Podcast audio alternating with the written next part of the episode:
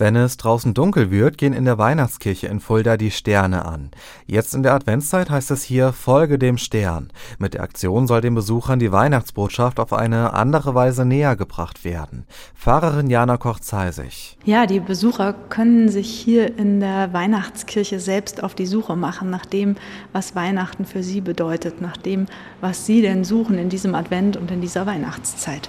Ich öffne die Kirchentür, schon kommt mir Musik und Kerzenlicht entgegen.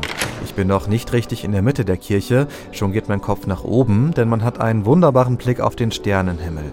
Der wird an das Deckengewölbe projiziert. Also du kannst jetzt entweder den Gang ganz nach vorne laufen und kannst äh, rechts und links im Seitenschiff dir die Geschichte von den Weisen aus dem Morgenland anschauen. Die haben wir hier auf diese großen Wände draufgedruckt und dann kann man das lesen. Man hat die Möglichkeit, auf der einen Seite ein Kerzchen zu entzünden, auf der anderen Seite selbst einen Stern zu basteln. Oder du machst dir es gleich im Altarraum gemütlich. Dort haben wir Sitzsäcke und schnappst dir eine Decke und schaust dir von dort die Sternenhimmelinstallation an. Und das Besondere, Besucher können an einem Bildschirm ihren Wunsch eingeben. Am Sternhimmel erscheint dann die passende Sternschnuppe dazu.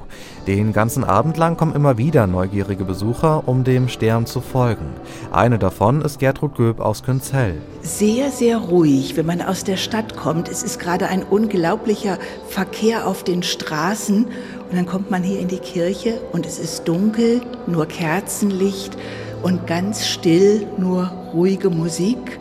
Und man muss sich erstmal umstellen und es dauert einen Augenblick, bis man überhaupt sieht und hört, was hier Besonderes ist, nämlich Licht am Himmel.